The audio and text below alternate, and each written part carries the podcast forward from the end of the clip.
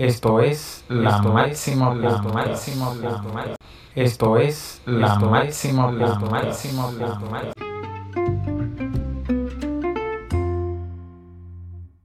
Bienvenidos amigos a un episodio más de tu programa La Máxima Podcast. En el día de hoy trataremos el tema ¿Es adictiva la marihuana? Y para eso hemos invitado a el psicólogo Luis Miguel Real, quien es psicólogo clínico y especialista en adicciones. Un placer, Miguel. Muy buenas, muy buenas, Máximo. Un placer estar aquí. Gracias por invitarme.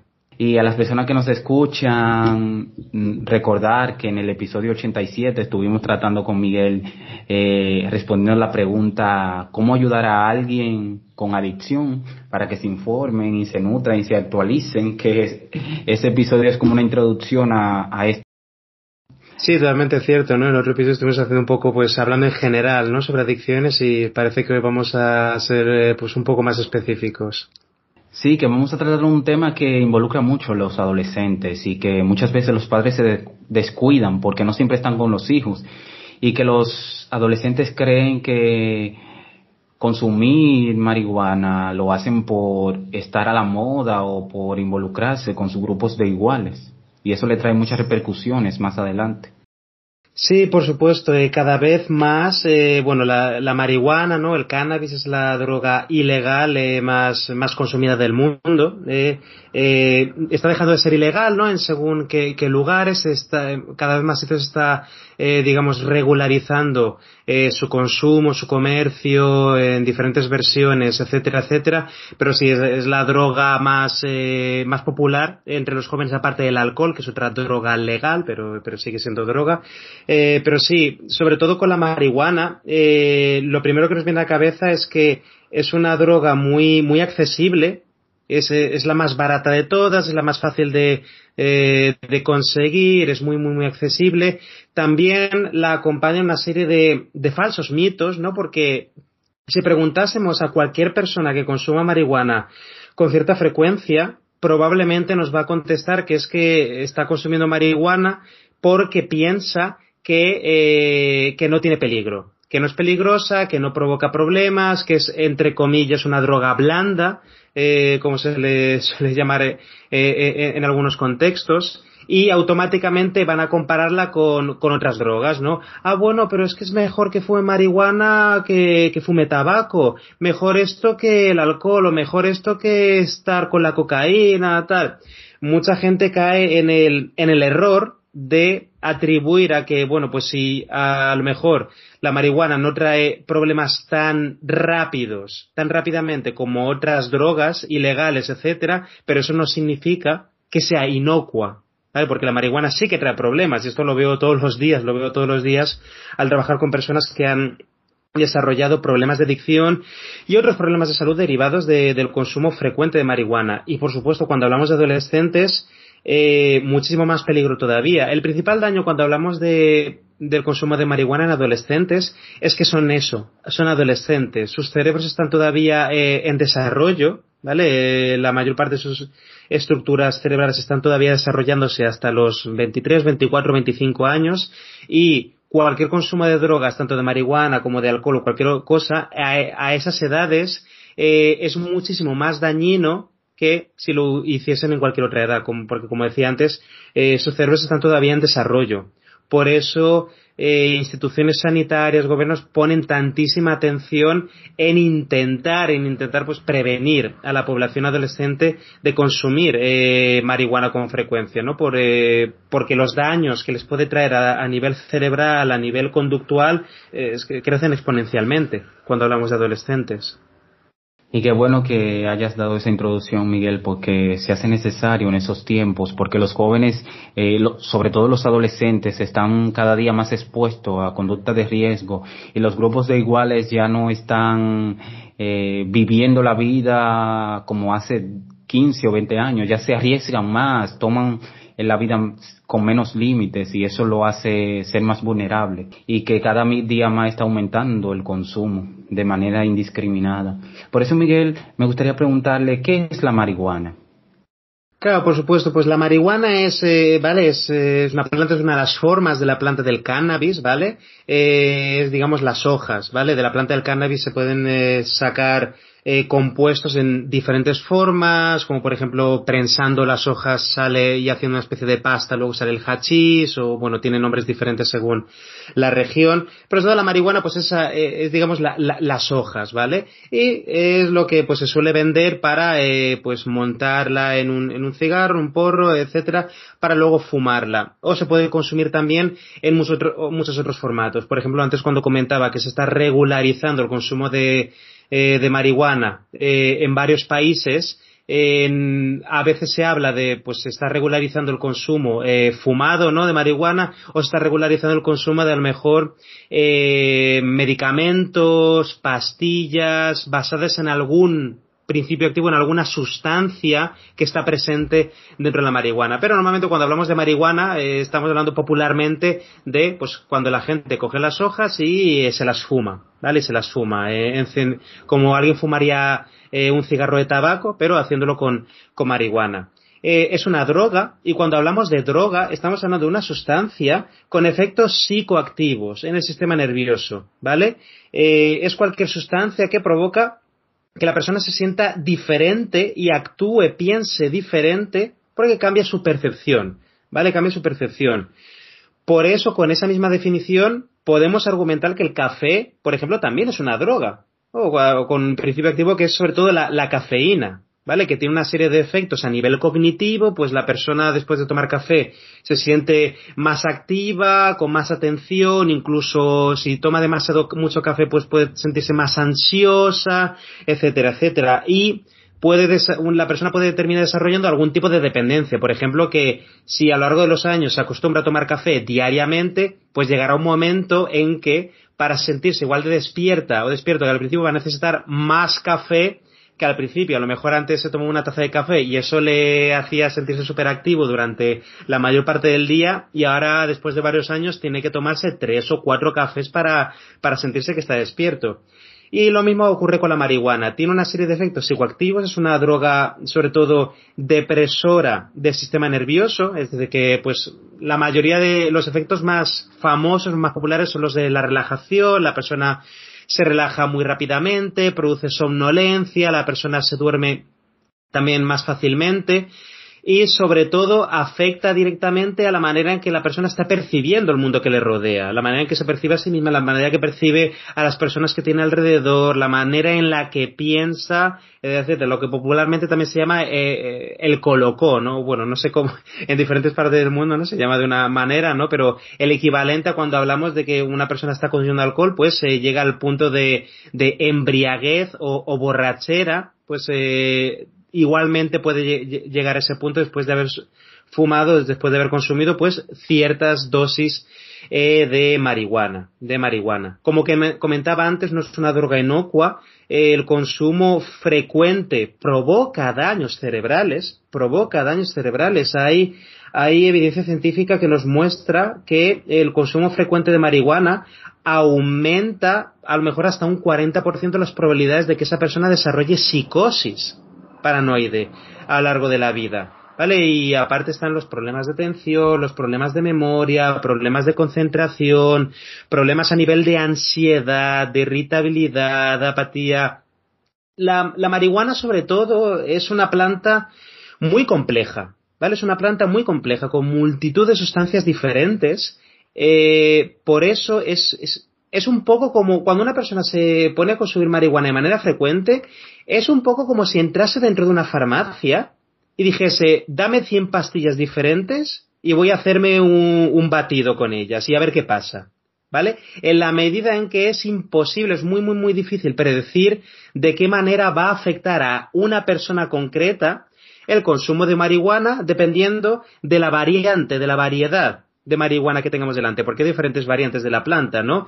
De los diferentes niveles que tenga de determinadas sustancias, ¿no? Eh, pues, por ejemplo, el principio activo más popular o más famoso dentro de la marihuana es el THC, ¿vale? Que es la sustancia principal responsable de, del colocón, ¿no? De que, pues, cuando alguien está, un adolescente o cualquier otra persona está fumando, fumando marihuana, está buscando esos efectos de desorientación, de que parece que estoy en otro mundo, etcétera, etcétera, es sobre todo responsable el THC. Pues va a depender los efectos de los niveles de THC que tenga la planta o niveles de CBD y otras sustancias que tenga, la cantidad, la frecuencia con que la persona esté fumando y también eh, la genética, la vulnerabilidad genética de la persona, porque hay personas que tienen genéticamente más vulnerabilidad, una mayor vulnerabilidad a desarrollar ciertos problemas por el consumo de marihuana y hay otras personas que tienen más probabilidades de pues eh, disfrutar de otros de los efectos más eh, placenteros, etcétera, etcétera. Pues es un poco como una lotería, ¿vale? Por eso es, es falso cuando alguien dice que la marihuana es una planta, es una droga eh, inocua, que, no provoca problemas, ¿no? Nadie puede asegurar eso jamás porque tenemos la evidencia científica ahí delante. Sí que puede provocar problemas y, pues es un poco una lotería. Eh, cuanto mayor sea el consumo, mayores probabilidades va a haber de que una persona desarrolle cualquiera de los problemas posibles derivados de la marihuana, los problemas de ansiedad, la sintomatología psicótica, etcétera, etcétera. Em, y por eso decía antes que es una, un poco una lotería. Es, eh, claro, si, si quieres ganar la lotería, pues compras boletos, ¿no? Y cuantos más boletos compres, pues más probabilidades vas a tener de, ganar, ¿no? Es un poco lo mismo. Cuanto más a menudo consuma la persona, más probabilidades va a tener de que le toque algo, ¿no? De que le toque algo, de terminar desarrollando alguno de estos problemas que suelen ocurrir a largo plazo. Claro, ningún adolescente se imagina, eh, no quiere pensar, ningún adolescente, ninguna persona joven quiere creer que le va a pasar algo, algo negativo. Porque claro, al principio es un poco lo que, como llamamos en adicciones, la fase de la luna de miel, ¿no? La fase en que estoy fumando, me lo paso bien con mis amigos, eh, todavía no me está trayendo problemas, parece que todo es maravilloso, parece que soy invulnerable, que, que además como no conozco a gente a la que le hayan pasado cosas malas después de consumir marihuana, pues entonces creo que a mí tampoco me van a pasar. Eso es algo que le pasará a alguna persona raramente en algún lugar, pero eso a mí no me va a pasar. Pero claro, se va creando esa, esa falsa sensación de seguridad y entonces la persona empieza a aumentar el consumo, empieza eh, a, escalar el consumo, va fumando cada vez más a menudo y entonces, por supuesto, pues aumenta las probabilidades de que sufra algún tipo de problema cognitivo, emocional, adictivo, etcétera, etcétera. Y que muchas veces los consumidores no ven esas cosas a corto plazo y no la ven en ello cuando se miran en el espejo de la retrospectiva porque muchas veces hay que decírselo y cuando se lo hacen saber lo ven de manera eh, perjuiciosa y creen que es para crear un conflicto. La pregunta es la siguiente, en base a todo eso que usted dijo, ¿a qué usted cree que se deba que haya tantos consumidores de marihuana a nivel mundial? Por un lado, como decía antes, es una serie de falsos mitos, ¿no? Es una, es una droga que se percibe como que, como que es inocua, como que no es peligrosa. Eso se hace en comparación con otras sustancias. Por ejemplo, la cocaína es una de las sustancias más adictivas del mundo en el sentido de que hace falta muy pocos consumos para que la persona empiece a desarrollar una conducta adictiva, para que ya haya cambios cerebrales, etcétera, etcétera. Entonces la gente piensa, bueno, pues la cocaína es muy adictiva, pero eh, obviamente la marihuana no es tan adictiva, no se provoca, uno no desarrolla adicción tan rápidamente como la cocaína. Entonces, la, normalmente caemos en esa falacia de la comparación, ¿no? Si vemos que algo eh, es más peligroso, más arriesgado, damos por sentado que la alternativa no solamente no eh, es menos peligrosa, sino que es inocua, sino que no es nada peligrosa. Vale, esa es una de las falacias en la que cae la gente, ¿no? La, la mayoría de consumidores de marihuana, en cuanto les preguntas, automáticamente dicen, ah, bueno, pero yo por lo menos eh, no fumo otras cosas, no, no tomo otras drogas duras, eh, o, o, casi nunca bebo alcohol, ¿no? Eso lo utilizan para, eh, para hacerse sentirse, hacerse sentir mejor a sí mismos, ¿no? Bueno, como no estoy consumiendo las otras drogas, eso debe significar, eso pues me confirma que, que esto no es peligroso, ¿vale? Que, y, entonces, por un lado tenemos ese, ese sesgo, ¿no? Esa falacia, ese autoengaño, ¿no? Ese pensar que la marihuana es totalmente inocuo cuando no es así, eso no es cierto. Después, tenemos también eh, los intereses económicos. Como comentaba antes, la marihuana es una, es una droga que es, muy popular, ¿no? Y a lo largo de las últimas, eh, de los últimos años se ha ido regularizando cada vez más en, en más países, ¿no? Eh, pues cada vez va saliendo más a menudo en las noticias como tal o cual país está haciendo experimentos o está, está explorando cómo hacer una nueva legislación para regular el uso eh, de la marihuana, que se pueda comprar en farmacias o que haya por ejemplo, lugares en que se pueda comprar y consumir, como es el caso de los Países Bajos, los famosos coffee shops, etcétera, etcétera. Y como hay una serie de intereses económicos, ¿vale? Se puede ganar muchísimo dinero en esa industria que está, que está surgiendo. Eh, van surgiendo pues muchas comunidades online eh, que promueven el consumo de la marihuana, ¿vale? promueven el consumo de la marihuana, no solamente porque es popular, sino porque les permite ganar mucho dinero con ello. Entonces, si alguien se da un paseo por Instagram o por YouTube o por cualquier otra red social, no le va a costar ni cinco minutos encontrarse con cuentas que promocionan el consumo de marihuana y obviamente pues caen en, eh, eh, estos sesgos ¿no? que, suelen utilizar los vendedores no te hablan de los potenciales beneficios te hablan de, del consumo terapéutico te hablan de de, de, estudios científicos que con bastante poca calidad metodológica, por cierto, eh, los sacan de contexto para decir, oh, mira, la, marihuana eh, cura la ansiedad, la marihuana cura la artrosis y el cáncer y tal, cuando todo eso es mentira o son exageraciones sacadas de contexto.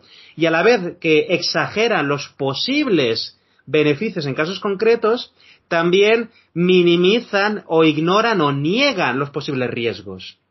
Vale, no, si os metéis en YouTube eh, eh, o en Instagram o cualquier red social, es que no vais a tardar nada en encontrar posts y vídeos hablando de que no, la marihuana no causa adicción, que si desarrollas adicción a marihuana eso es culpa tuya porque tú ya tienes una personalidad adictiva, ¿vale? Van quitando riesgo, van quitando responsabilidad a la planta en sí, y van vendiendo esa historia eh, llena de unicornios y arcoíris, ¿no? De que, no, no, la marihuana es maravillosa, tú cómprala que te va a cambiar la vida. Por eso hablaba antes de los intereses económicos. Hay un claro sesgo y eh, pues los jóvenes están, eh, digamos, son más vulnerables a, este tipo de, de campañas publicitarias, son más vulnerables que nunca, ¿vale? Son más vulnerables eh, que nunca. Por eso también la planta se va popularizando, surgen muchísimos blogs y comunidades de grow shops, eh, etcétera, etcétera, que de nuevo van eh, manipulando la información para satisfacer, pues,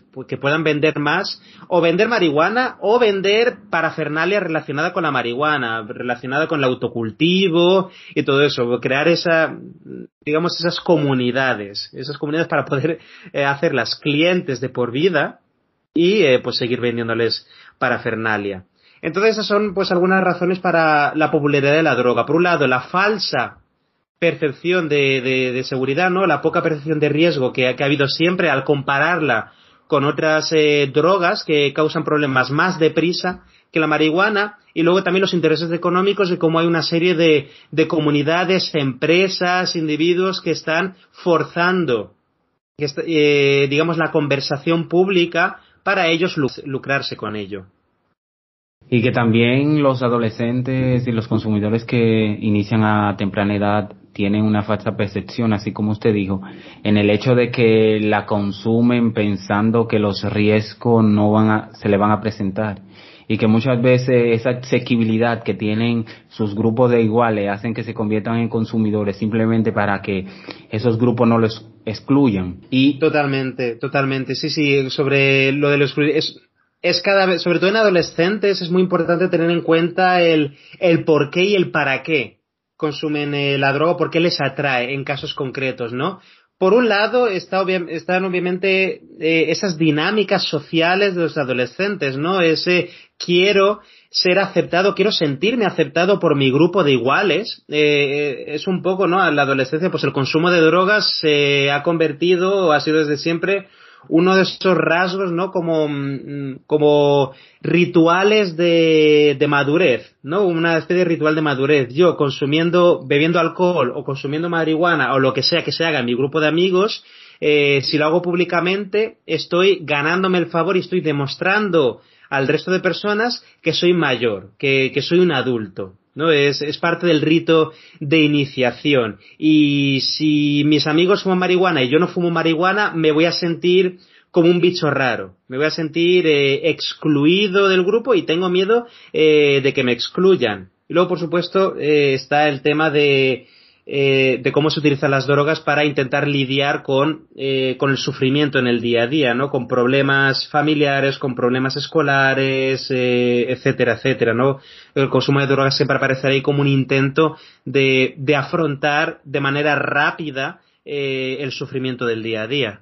Y que muchas veces las personas han tenido siempre la mala creencia de que ser rebelde es eh, hacer las cosas más peligrosas o volverse un adicto o volverse un consumidor de, de alcohol hasta llegar a la embriaguez, eh, hacer conductas de riesgo que pongan en peligro mi vida. Entonces esa falsa creencia se ha venido perpetuando a lo largo de la vida y la gente sigue repitiéndola y sigue dejándosela a sus hijos de que el ser rebelde es ir contra las leyes pero de manera que ponga en peligro nuestra vida y se puede ser rebelde de muchas maneras sin llegar a poner en peligro nuestra vida. Aunque usted dio respuesta a esta pregunta, nos gustaría que lo repita de forma breve para que las personas que nos escuchen se lo lleven y no se les olvide.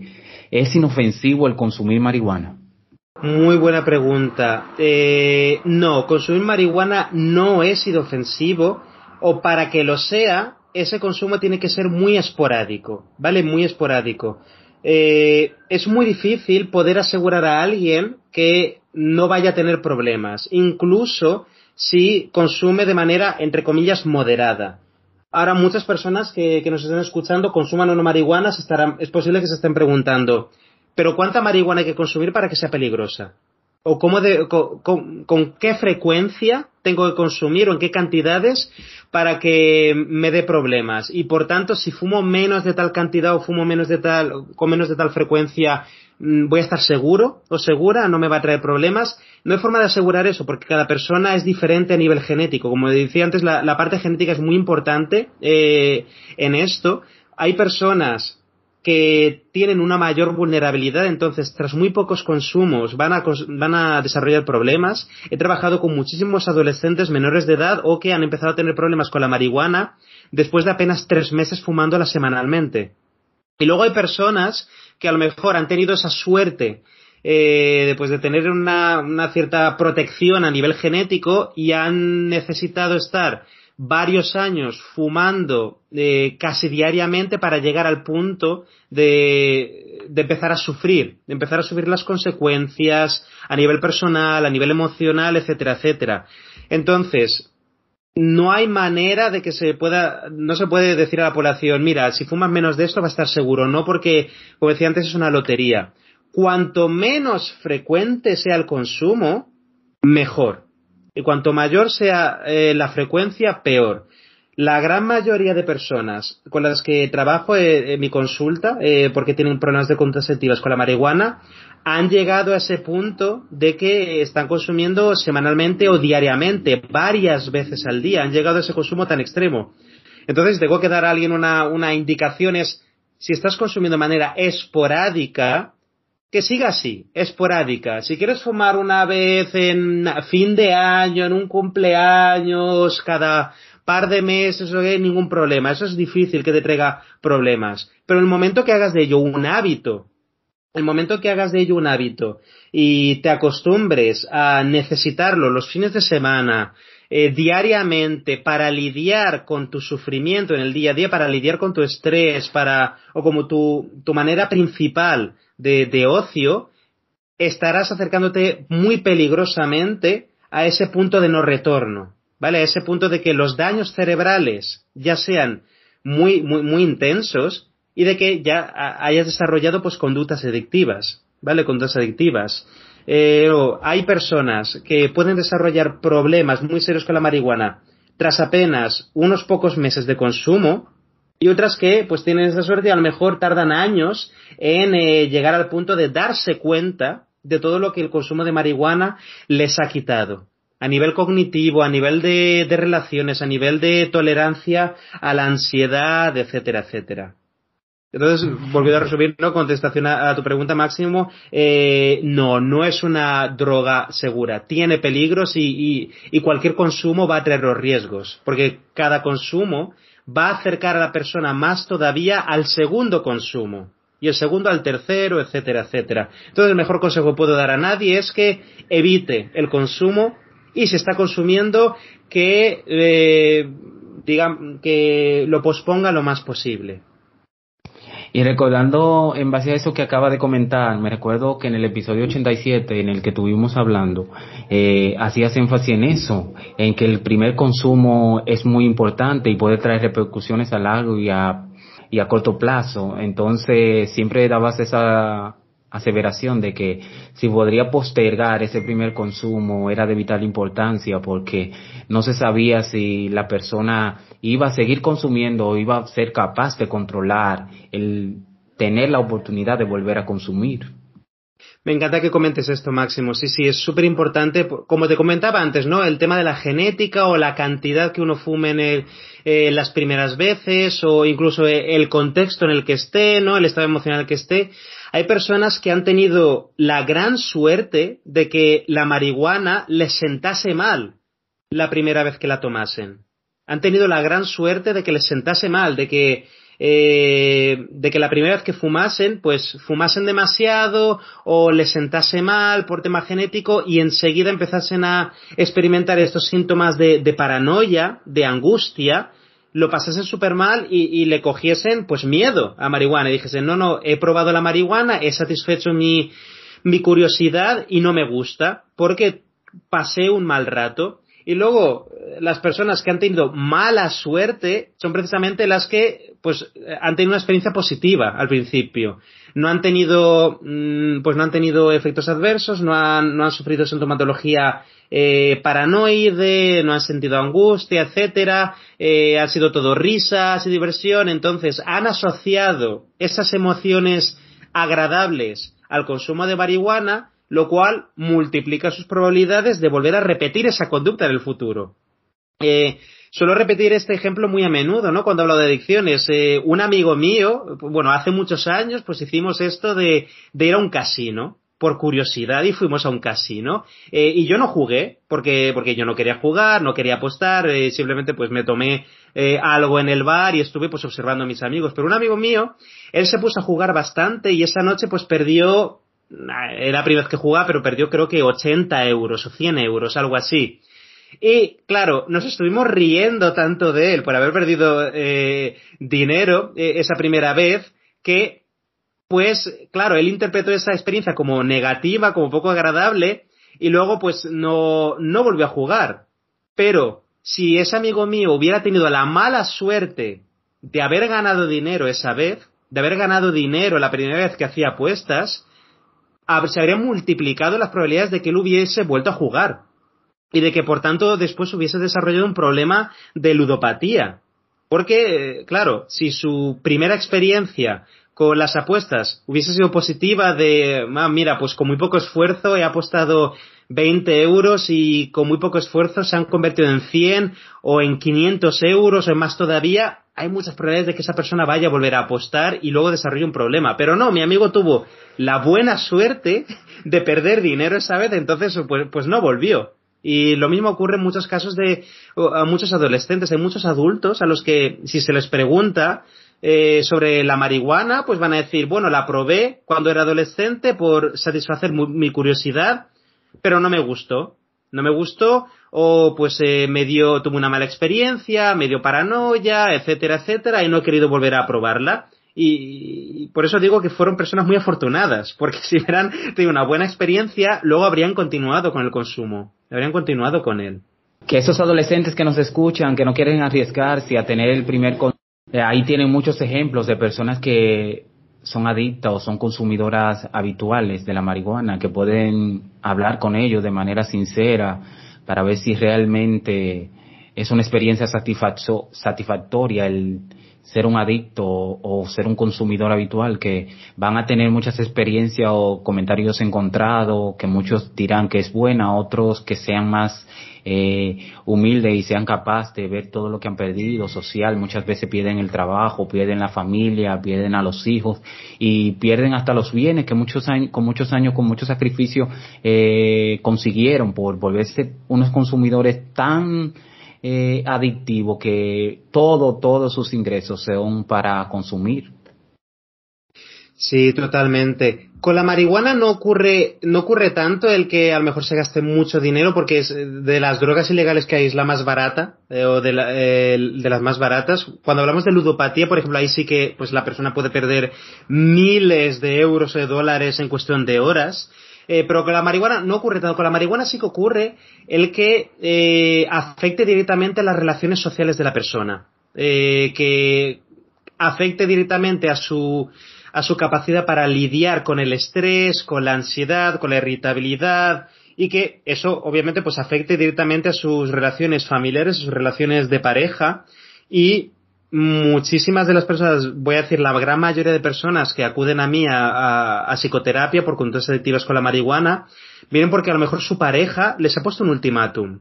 Su pareja eh, les ha dicho, eh, esto ya es demasiado, no estoy dispuesta, no estoy dispuesto a continuar con la relación si no haces algo al respecto. Tienes que empezar a trabajar esto con un profesional, porque si no, yo no puedo seguir disfrutando de esta relación, por las consecuencias que esto está trayendo a nuestra vida y el hecho de que no te des cuenta, etcétera, etcétera. Ah, sobre todo la marihuana trae muchísimas consecuencias a nivel, eh, eh, a nivel eh, relacional. Em, y por supuesto también a, a veces trae consecuencias a nivel laboral, ¿no? pues afecta directamente a la capacidad de la memoria, a la capacidad de concentración. y hay mucha gente que se, se va dando cuenta, ¿no? Se va dando cuenta después de unos meses. Dicen, es que me cuesta muchísimo más concentrarme, muchísimo más que hace unos años, ¿no? O se me olvidan las cosas, estoy en una conversación y pierdo el hilo. Eso pasa muchísimo y, y claro, muchas personas me han confesado que sienten vergüenza, han sentido vergüenza al darse cuenta de cómo les ha afectado, de cómo les ha afectado a nivel cognitivo. La buena noticia es que en la mayoría de los casos eh, los daños de la marihuana, los daños cognitivos son, son reversibles, ¿vale? La gran mayoría de los casos son reversibles, es decir, que si la persona eh, detiene el consumo, elimina el consumo de su vida, con el paso de, de los meses se va recuperando cognitivamente. No es así con la sintomatología psicótica, ¿vale? Eso sí que es una lotería. Si una persona tiene una vulnerabilidad genética hacia sintomatología esquizofrénica o psicótica, etcétera, etcétera, el consumo continuado de marihuana, si activa esos genes, esos genes asociados a la, sintomatología psicótica, es muy, muy, muy difícil, muy difícil que eso, digamos, volver atrás. Es muy difícil, muy difícil. Eh, eso sí que es un punto de no retorno. En, la en muchísimos casos, desgraciadamente, ¿no? Si la, si la persona eh, despierta esa vulnerabilidad genética por, eh, eh, por la psicosis, eh, incluso eliminando el consumo es, es, muy, es muy posible que le, queden secuelas y que a lo mejor la persona vaya a tener que, tener que continuar pues con eh, algún tipo de, de, medicamento, ¿no? Algún tipo de, pues eh, con psicofármacos, etcétera, etcétera. Pero aparte mm, de la sintomatología psicótica, la mayoría de, efectos negativos de la marihuana, la mayoría de daños cerebrales, pues son, son reversibles si la persona elimina el consumo. Y esta es una de, de las preguntas que menos se le da respuesta cuando se promociona la marihuana y cuando las personas hacen hincapié en el consumo de la marihuana. Y es ¿por qué se vuelve adictiva la marihuana? Me gustaría una respuesta para que esas personas que nos escuchen hagan hincapié en esta parte del episodio y lo escuchen de manera determinada para que vean esos cambios que se dan y se puedan ver en un espejo y puedan evaluar si ya están en, una de esas etapas. Por supuesto, muy buena pregunta, muy buena pregunta, Máximo. La marihuana es adictiva como el resto de drogas porque a nivel neuroquímico activa una serie de caminos, ¿vale? Activa una serie de, de procesos. Muchas de las personas que nos están escuchando habrán oído hablar o habrán leído sobre la dopamina, ese famoso neurotransmisor asociado a los aprendizajes, a la motivación, a, ciertas sensaciones positivas. La dopamina no es el único neurotransmisor, ¿vale? Eh, voy a hacer una explicación muy reduccionista, eh, pero, ¿vale? La dopamina no es el único neurotransmisor, pero para que la gente lo entienda. Cuando una persona se pone a consumir marihuana, o alcohol, o cocaína, o cualquier otra sustancia, o, por ejemplo, también, eh, también ocurre lo mismo con eh, eh, actividades, conductas adictivas, ¿no? Como las apuestas. El momento que la persona lleva a cabo la acción de consumo, a nivel cerebral, digamos que experimenta una serie de disparos de dopamina muy potentes, ¿vale? Más potentes de lo habitual, muy potentes. Entonces luego el cerebro eh, detecta eso como una señal, es una señal de supervivencia, es una señal de, vale, esto es una actividad placentera, entonces tengo que repetirla, tengo que promover esta conducta, tengo que promoverla porque nos hace sentir bien, ¿vale? Si, si esto provoca disparos de dopamina es que es buena, entonces voy a continuar con ello. Entonces la persona va asociando esas sensaciones placenteras al consumo de marihuana. Luego, y bueno, según la persona va consumiendo más y más y más y más, pues esto eh, se va intensificando y la persona tiene esa percepción de, de, placer muy, muy intensa al pensar en la marihuana y en las conductas asociadas o en los entornos asociados al consumo de marihuana. Y luego, además, lo que ocurre al, abusar de, de drogas o de cualquier tipo de conducta adictiva es que cuando estamos experimentando esos disparos de dopamina muy a menudo para una cierta actividad, después nos cuesta más todavía, nos cuesta mucho que nuestro cerebro segregue dopamina para otras actividades. Es lo que cuando solemos hablar de, la, esa apatía que experimentan las personas con adicciones en que el consumo eclipsa todo lo demás, se convierte en lo más importante de la vida. No solamente porque el cerebro el sistema de recompensa del cerebro esté hackeado eh, y esté, eh, digamos, sobreexcitándose con el consumo de la droga, es que también el resto de actividades del día a día van a perder poder motivacional, van a perder intensidad, le van a parecer cada vez más grises a la persona. Por eso van desarrollando una conducta adictiva se van dando cuenta de que si no fuman marihuana, no están bien. ¿Por qué? Porque a nivel químico eh, les está siendo cada vez más difícil experimentar sensaciones positivas si no están conectadas al consumo de marihuana. Por eso entonces aquí tenemos dos dos fuentes de adicción. Por un lado, eh, eh, digamos las experiencias placenteras asociadas a, la marihuana y por otro lado que el resto de cosas del día a día pierden poder de motivación, pierden intensidad y a la persona le van pareciendo cada vez más grises. Eh, la persona piensa mm, a lo mejor en salir a dar un paseo con sus amigos. Si no fuma marihuana le va a parecer aburrido. O al pensar en hacerlo va a decir, si no vas a fumar marihuana, ¿para qué?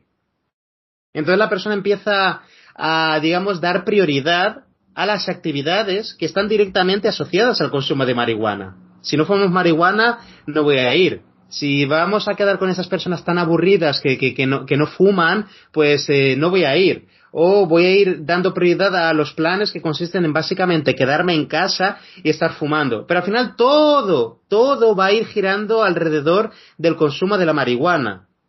Porque la, la persona se va a quedar con esa percepción de que todo lo demás es aburridísimo. Y no solamente una, una, cuestión cognitiva, es una cuestión biológica. Es una cuestión biológica, es una cuestión de que eh, la marihuana ha ejercido una serie de cambios cerebrales en la persona que hacen que le sea mucho más difícil disfrutar de otras cosas. Y como le es más difícil disfrutar de otras cosas, pues va a seguir consumiendo marihuana cada vez más, cada vez más, cada vez más, porque es lo que percibe como su única fuente de placer.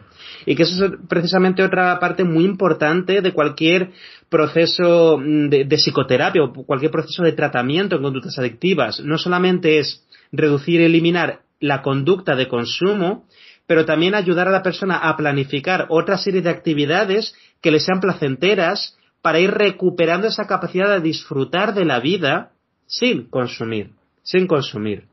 Eh, eso que usted comentó es muy importante, pero me gustaría darle que usted le dé respuesta a uno de los mitos más grandes que hay en el consumo de la marihuana y a lo que muchas veces los consumidores tienden a tener mucho recelo en cuanto a esto, porque dicen que nunca van a caer en esto.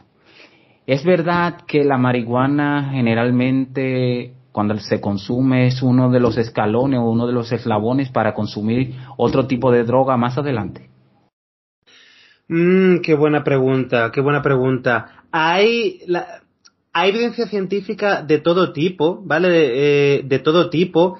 La marihuana a nivel científico, la mayoría de estudios no parece ser la puerta de entrada a, demasiadas drogas. La que sí que es una puerta de entrada a cualquier otro tipo de droga siempre es el alcohol, ¿vale? El alcohol es la droga por excelencia que sí que es una puerta de entrada a otras drogas. La marihuana, mm, comparado con otras drogas, parece no ser tanto, ¿vale? Parece no ser tanto. Eh, sí que podemos observar en casos concretos que la persona empieza a consumir otras drogas para intentar compensar eh, los efectos de la marihuana. ¿Vale? Sí que nos podemos encontrar con personas que estén consumiendo marihuana y cocaína a la vez. ¿no? Ah, igual que pues personas que están consumiendo cocaína y luego consumen alcohol, ¿vale? combinan un estimulante del sistema nervioso con un depresor del sistema nervioso.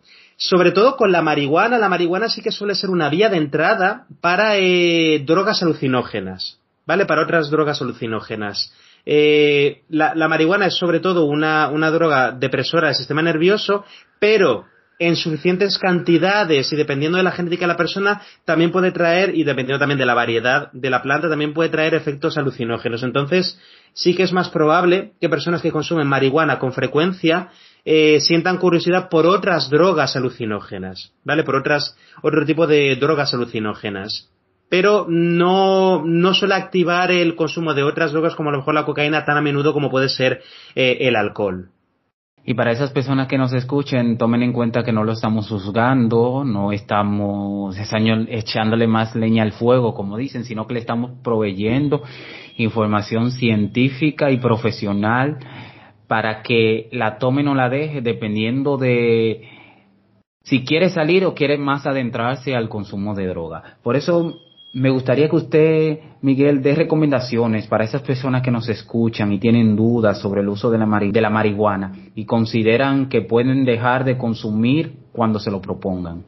Claro, es... Em, nadie puede ver el futuro, ¿vale? Nadie puede ver el futuro y a, a, ninguna persona, a ninguno de nosotros le gusta pensar que le puede ocurrir algo negativo en el futuro. Eh, cuando estamos conduciendo un coche, no nos gusta pensar que podamos tener un accidente, que podamos nosotros salir en las noticias, etcétera, etcétera. Igualmente, cuando estamos consumiendo drogas, no nos eh, gusta pensar que nos vaya a ocurrir a nosotros. Eh, y precisamente esa creencia, esa falsa ilusión de seguridad es lo que va a aumentar las probabilidades de que aumentemos el consumo y que por tanto aumentemos las probabilidades de que tengamos problemas ninguna de las personas que, que, están en, en, centros de desintoxicación, ninguna de ellas esperaba que les fuese a ocurrir a ellas. Ninguna de las personas con las que trabajo en terapia día a día, ninguna de ellas esperaba que les fuese a pasar a ellas. Siempre la misma historia.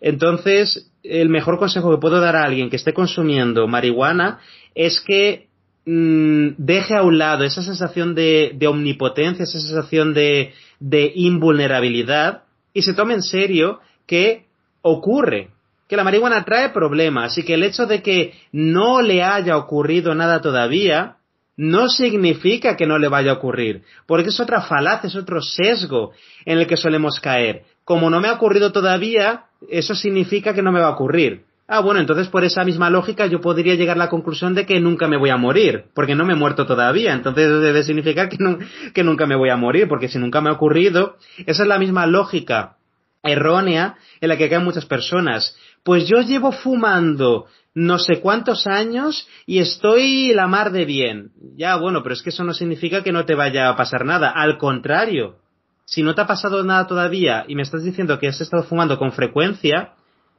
tus probabilidades de que te ocurra algo están creciendo. Se acerca el momento, se acerca el momento en que llegues a fumar tanto que empieces a, eh, sufrir los, efectos, los daños cerebrales. Es precisamente lo contrario. Si no te ha ocurrido nada todavía, es mucho más probable que te termine ocurriendo, cuanto más tiempo le vayas dando. Entonces, que empiecen a experimentar con fumar cada vez menos, que se hagan un plan de reducción, que se hagan un plan de reducción, que se desafíen a, a sí mismo, ¿no? Si yo de verdad tengo control sobre esto, entonces eh, no me va a pasar no va a pasar nada si intento estar sin fumar unas cuantas semanas, unos meses y cualquier negativa a esa posibilidad es una es una prueba clara, es una prueba clara de un problema de dependencia. Porque si la persona no se atreve a hacer ese, a, dejar de consumir, no es porque no quiera dejar de, de consumir, es porque tiene miedo a dejar de consumir. Tiene miedo a las consecuencias de vivir sin marihuana. Y eso es en sí mismo una señal clarísima de dependencia de que ya hay dependencia. Una persona que no tuviese dependencia, pues puede decir, ah, bueno, pues yo fumo marihuana de vez en cuando, pues en Año Nuevo, en algún cumpleaños y tal, pero no he hecho de eso un hábito, no fumo todos los fines de semana, etcétera, etcétera. Las pocas veces que fumo, pues fumo en cantidades muy, muy, muy pequeñas. Y entonces, como no tengo esa necesidad, pues no tengo ningún problema en desafiarme a mí mismo con estar sin fumar varios meses y que el consumo, cual sea que fuese, es como adentrarse en un, en un hoyo, mientras más profunda la probabilidad de salir ileso es menos frecuente. Le vamos a agradecer, Miguel, por habernos acompañado y brindado todas estas informaciones. Eh, le vamos a pedir que nos recuerde sus redes sociales y dónde labora para que las personas que nos escuchen estén más al tanto de usted y puedan conocer todas las informaciones que usted brinda. Por supuesto, Max, muchas gracias. Pues sobre todo recomiendo a la gente que se pase por mi página web, luismiguelreal.es, y se pueden suscribir a mi newsletter, mando pues emails eh, diarios con, mm, contando reflexiones, historias sobre salud mental, y me pueden seguir en las principales redes sociales, eh, Instagram, Twitter y YouTube, simplemente poniendo Luis Miguel Real Psicólogo, les va a salir mi perfil. Muchas gracias y a todas las personas que nos escuchen, no olviden seguirnos en nuestras redes sociales y estar al tanto de un nuevo episodio. Esto es la máxima, la máxima, la máxima.